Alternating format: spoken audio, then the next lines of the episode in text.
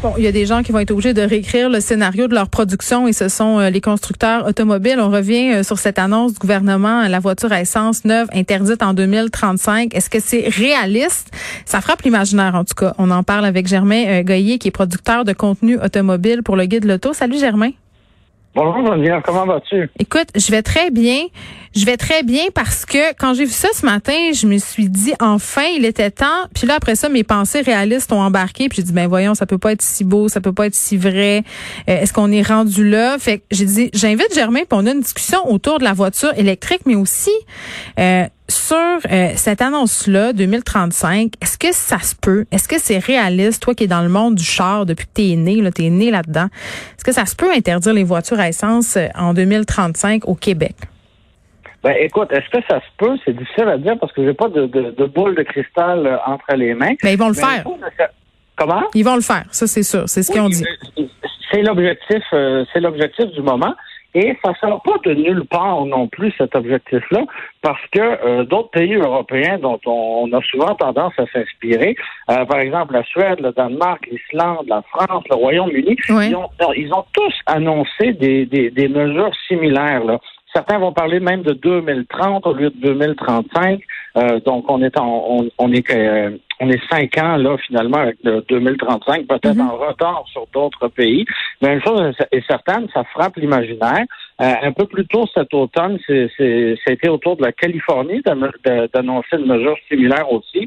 Donc, comme le Québec se, se vante toujours d'être un petit peu plus vert que, que, que, le reste de l'Amérique du Nord, ben, je pense qu'on n'avait pas le choix d'annoncer euh, d'annoncer une telle mesure euh, parce que ben, justement on subventionne énormément l'achat de véhicules hybrides rechargeables et électriques mhm. ici. Donc euh, si, si, si on voulait continuer en cette direction-là, ben, on n'avait pas le choix de, de, de, faire comme les pays les pays européens que j'ai mentionnés. Bon, tu parles de la subvention, là, une subvention quand même qui est assez intéressante quand on se penche là-dessus. Tu peux aller chercher jusqu'à, je pense quelque chose comme 13 000 dollars sur certains types de véhicules. Mais mais mais il y a quand même un mais tu sais, souvent ces véhicules-là, ils restent assez chers. C'est pas tellement abordable un véhicule électrique pour le commun des mortels. on tourne autour de combien?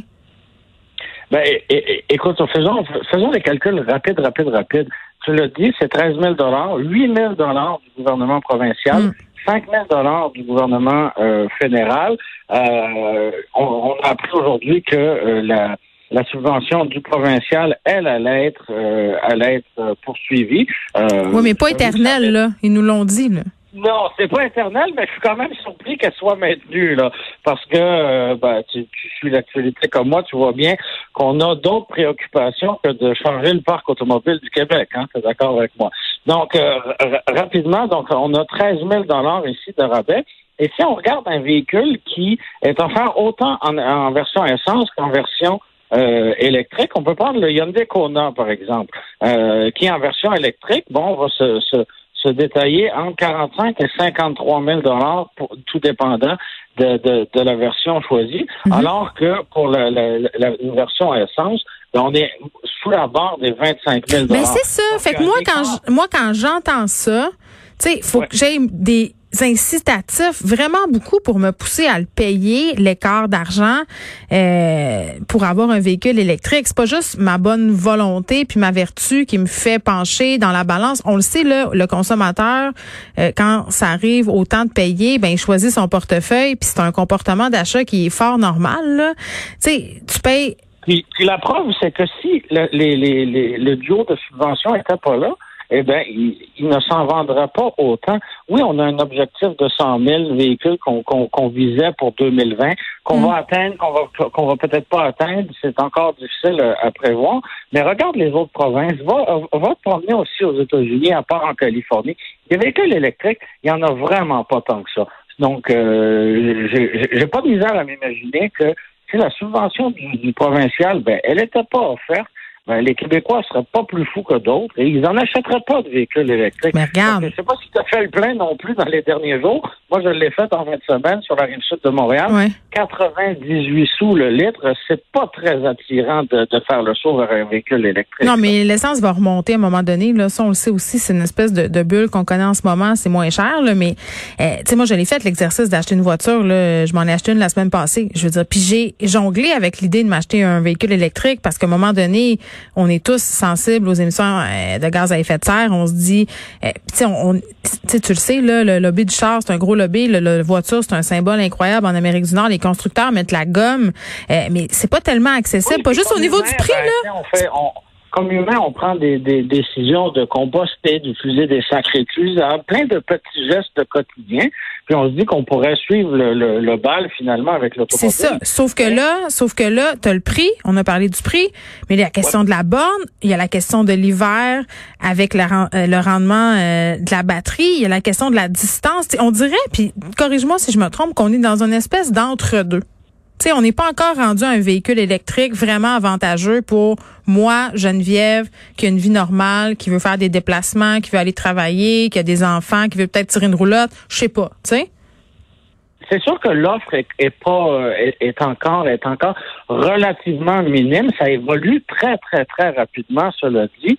Euh, mais là où on fait, euh, là où on se trompe, à mon avis, et ben, c'est que les, les, constructeurs automobiles là, c'est pas des œuvres de de, de c'est pas des bonnes œuvres. Ils n'ont pas l'air tant intéressés, hein, honnêtement là. Ben, en fait, ils, ils, sont ils sont intéressés, oui, à vendre des véhicules électriques, mais à vendre des véhicules électriques cher. dans les derniers véhicules, non, mais c'est très vrai, c'est très vrai. vendre un véhicule électrique là à, à moins de 35 000 dollars dans un format convenable pour un Nord-Américain, c'est pas payant du tout, du tout, du tout en ce moment. Donc, qu'est-ce qu'on nous présente? Ben, on nous présente des, des, des Tesla Cybertruck, là, des gros pick-up qui n'ont pas de bon sens. Mais ben on nous présente une Tesla Roadster qui va accélérer à 100 km heure en moins de deux secondes. pour aller faire mon épicerie, là, ça me sert à rien de ça. un Hummer encore. Donc, euh, on est dans des véhicules qui coûtent 100 000 et plus. C'est ça. Euh, mais moi, j'attends encore, là, effectivement, le véhicule que monsieur, madame, tout le monde, qui vit dans une maison de banlieue, qui a un travail normal, ben, qui va pouvoir se payer. Et ça, ben, on attend toujours. Ben, il y avait la Bolt, mais là, on a le rappel de 70 000 véhicules parce qu'ils passent au feu. Oui, ben, euh, ça fait partie du quotidien de l'automobile, les rappels. Euh, c'est certain que quand il est question d'un incendie... Ça frappe l'imaginaire, ça aussi. Plutôt que d'une clip qui tient par soc, bon, euh, ou, un, ou un pare-soleil, c'est différent, là. Mhm. Mais ça fait partie du quotidien, euh, du quotidien de l'automobile, les rappels. Euh, S'il y a des gens qui nous écoutent qui étaient sur le point d'aller s'en acheter une, ben retenez-vous pas pour ça. Euh, on, a, on a eu des histoires similaires chez Hyundai aussi. Donc euh, pour moi, c'est pas, il n'y a pas lieu de, c'est pas alarmant ce, ce, ce rappel-là. Euh, General Motors va corriger la situation. Puis, euh, comme tu disais, on est encore là au, au, au début, hein, finalement, de, de, de cette transformation-là du parc euh, du parc automobile. Donc, euh, c'est normal peut-être des fois d'avoir des petites des petites erreurs à gauche et à droite. On a une, c'est ça, on a une première génération. On, on est encore à une génération d'arriver peut-être à quelque chose. Là, Germain, j'invoque le dieu du guide de l'auto en toi. Là, mettons là Mettons que là, moi, je vais absolument m'acheter une voiture électrique. Puis justement, là, je suis une personne euh, moyenne avec des besoins moyens. Je vais travailler. J'ai deux enfants. Est-ce qu'il y a un véhicule en ce moment en vente au Québec qui est un bon choix? Ben, tu, t'en as parlé avec ton, ton, ton rappel de, de véhicule en feu. Pour moi, la, la Chevrolet Bolt est un véhicule intéressant dans la mesure où euh, on a une autonomie là, qui dépasse les 400 km. Donc, euh, c'est franchement intéressant pour quelqu'un qui veut aller plus qu'au coin de la rue. Euh, c'est un format qui, lui, est peut-être pas optimal, justement, pour une petite famille, mais on, on nous promet chez GM un, un VUS basé sur la boîte depuis très, très, très longtemps. Mm-hmm. ça devrait arriver bientôt. Mais sinon, l'avantage de la boîte aussi, c'est c'est sa disponibilité. Donc, tu vas chez un concessionnaire, eh ben, ils ont un inventaire, ce qui n'est pas nécessairement le cas euh, de d'autres modèles, par exemple, pour lesquels tu vas attendre quelques mois. Là. Donc, euh, oui, parce que c'est ça, hein, c'est l'accessibilité. Exactement, parce que ben, je, le, je le mentionnais tantôt, c'est pas nécessairement rentable pour un manufacturier ni pour un concessionnaire de vendre des véhicules électriques. Ils sont pas tous très motivés encore.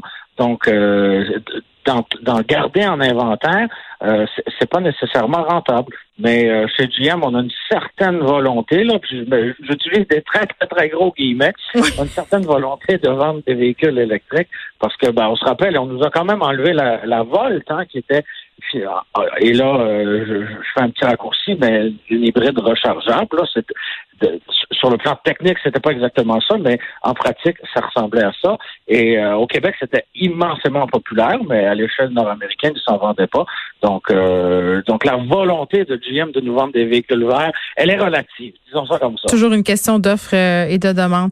Germain Goyer, merci beaucoup. Germain, qui est producteur de contenu automobile pour le guide de l'auto, on se parlait de cette interdiction à venir de, émise par le gouvernement. à partir de 2035, il n'y en aura plus de véhicules à essence neufs sur le marché. Ça exclut les véhicules commerciaux. Est-ce que c'est réaliste? Je pense que ce qu'on retient de la conversation, euh, c'est qu'il va falloir attendre encore un peu parce que pour le moment, les voitures électriques, euh, ils sont pas, sont pas tout à fait encore au point et coûtent cher.